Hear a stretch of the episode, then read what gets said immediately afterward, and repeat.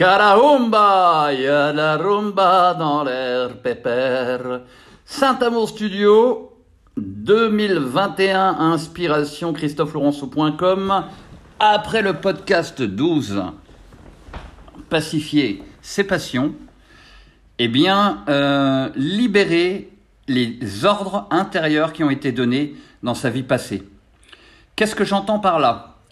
Un être humain qui trouve sa liberté ne peut pas recevoir d'ordre euh, d'un autre être humain à l'intérieur de lui qui n'ont pas été choisis par lui.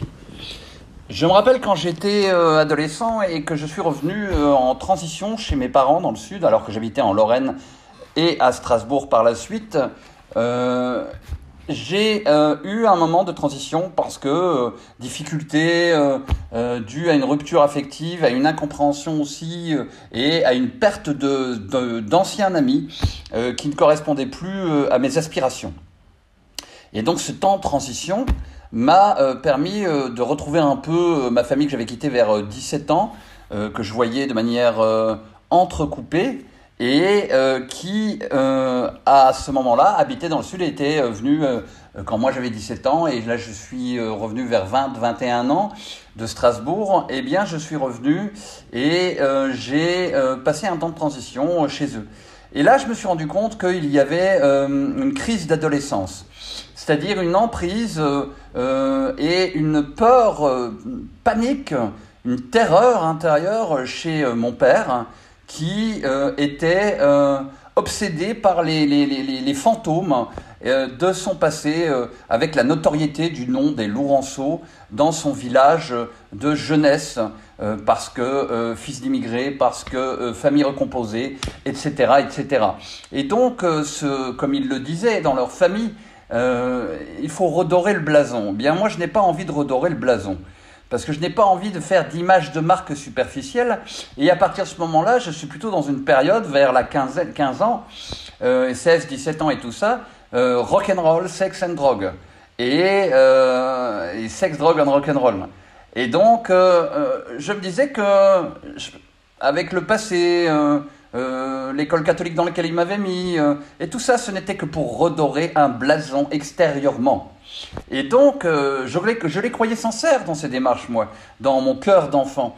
Et, en fait, ils n'étaient que dans une superficialité. Ce qui fait que quand je reviens en transition dans le sud de la France, à Béziers plus précisément, là où mon père euh, a euh, tenu une responsabilité de directeur donc de supermarché, intermarché, eh bien, pendant une vingtaine d'années, avec brio et excellence, car il était un excellent professionnel, eh bien, euh, il avait ce besoin justement de, briller, mais de ne pas montrer ses ombres. Et surtout, euh, dans la, euh, la réputation, la notoriété.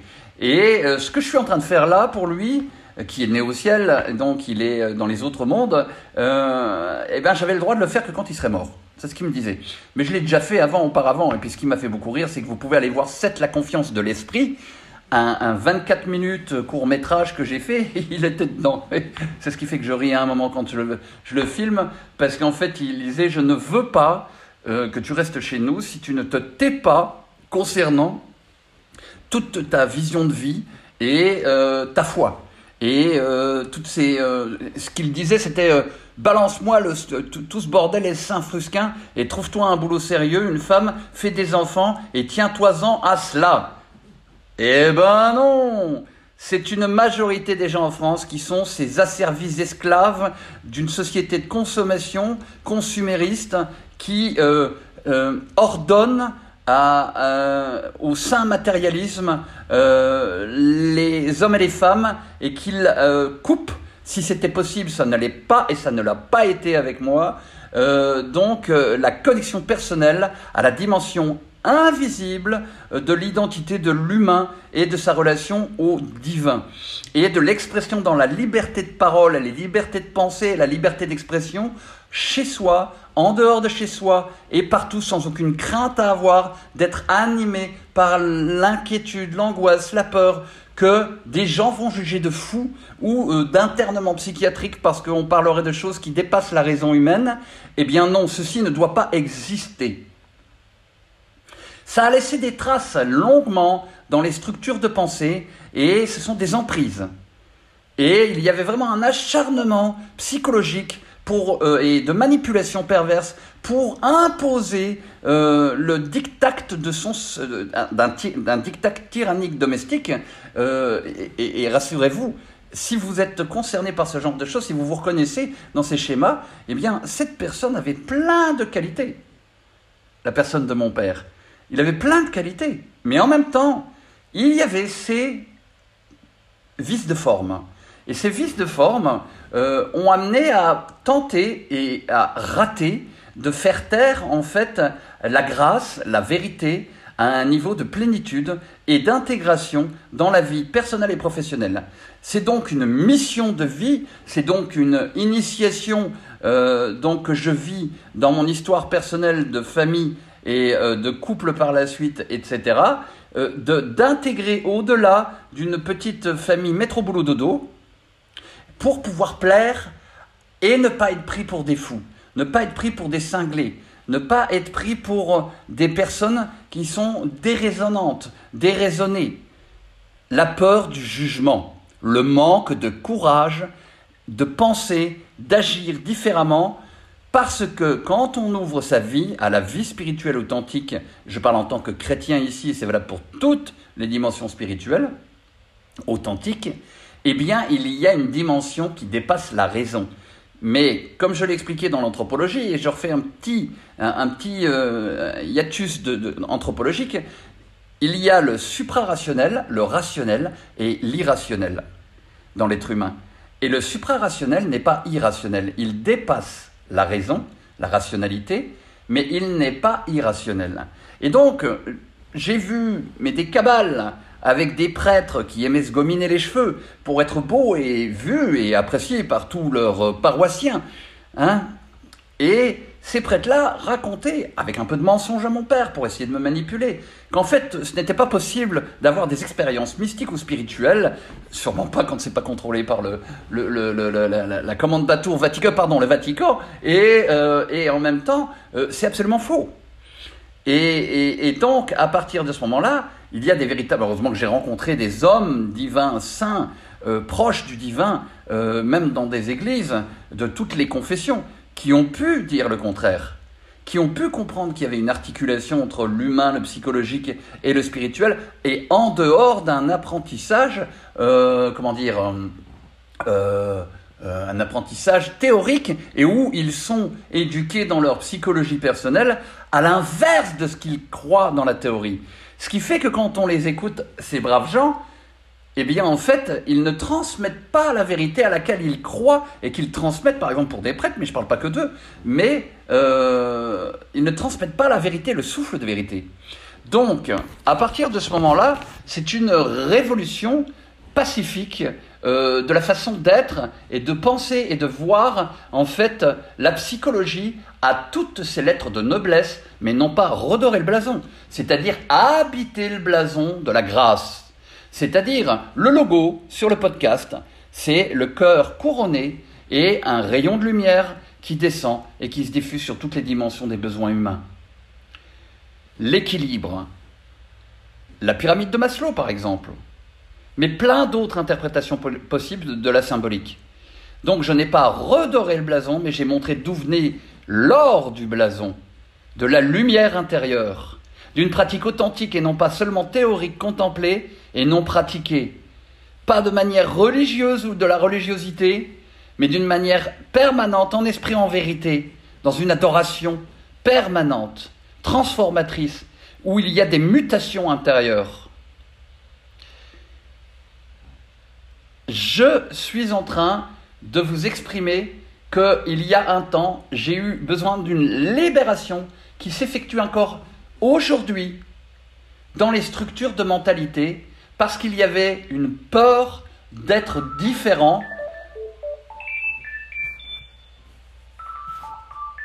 Je reviens vers vous, c'était une euh, prise de rendez-vous où la personne euh, ne vient pas euh, au rendez-vous.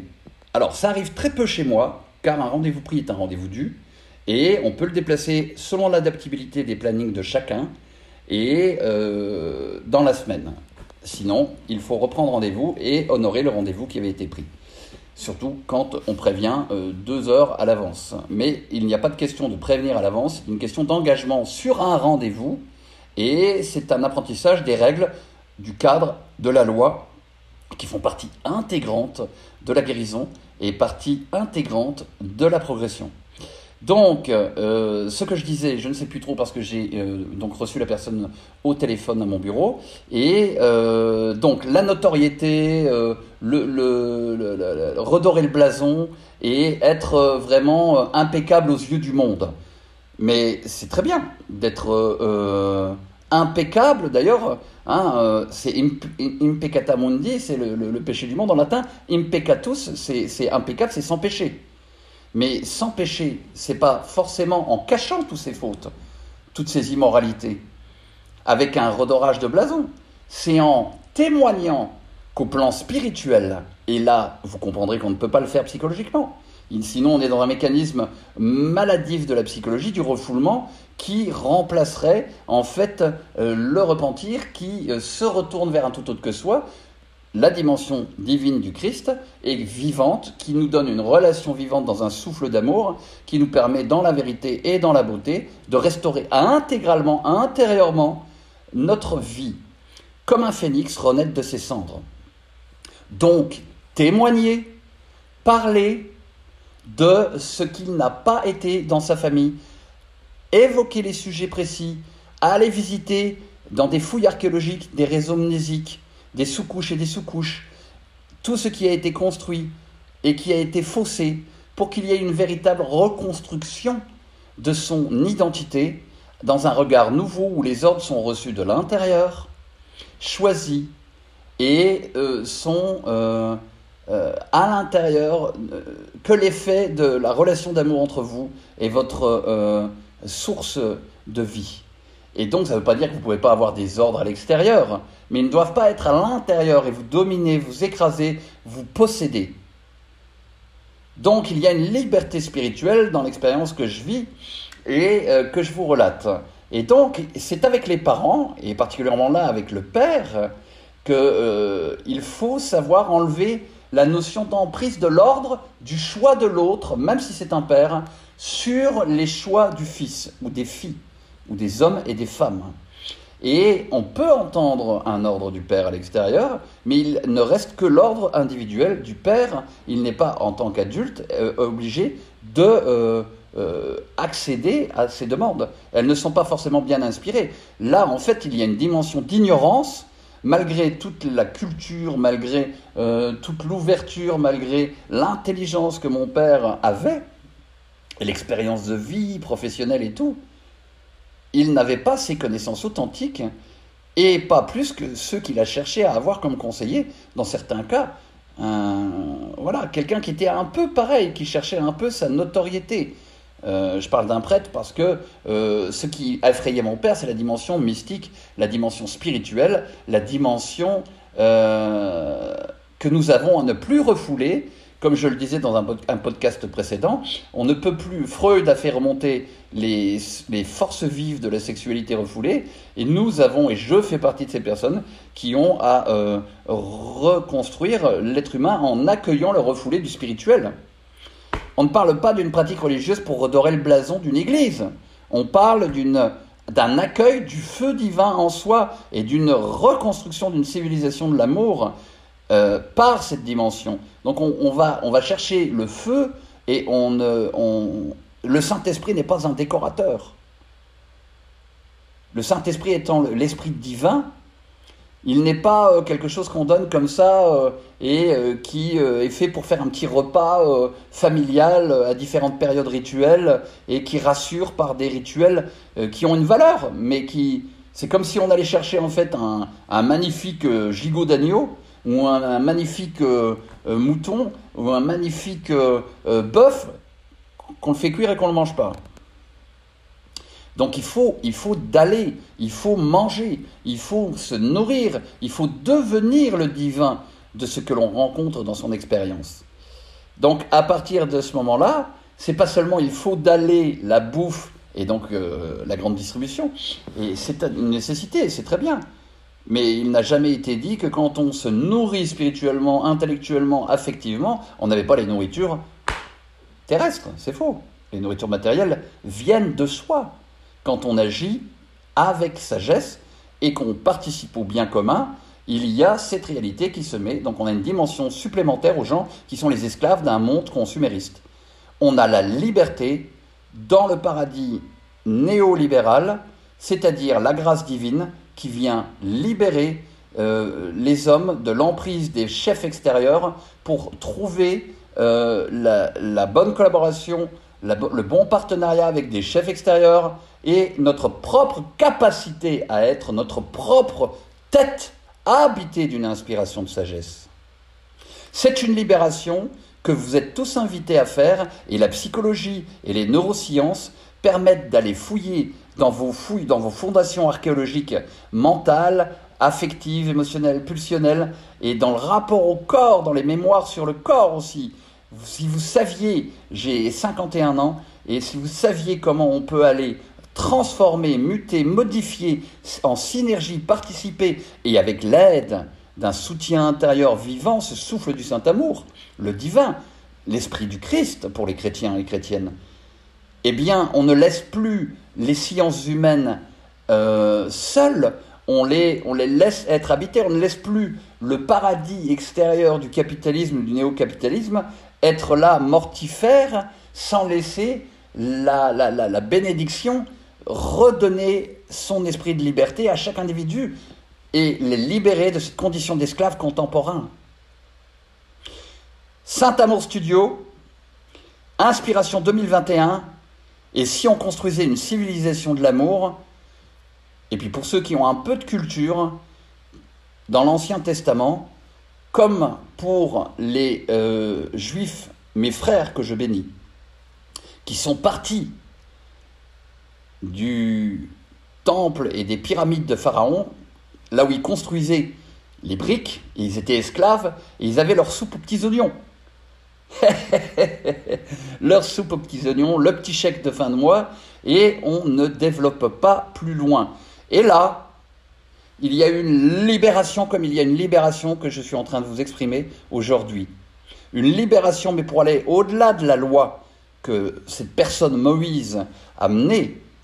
Mais aujourd'hui, on va dans l'esprit qui est vivifiant et qui libère de la loi qui tue mais qui peut être vivifié par cet esprit avec un grand E, le souffle du vivant.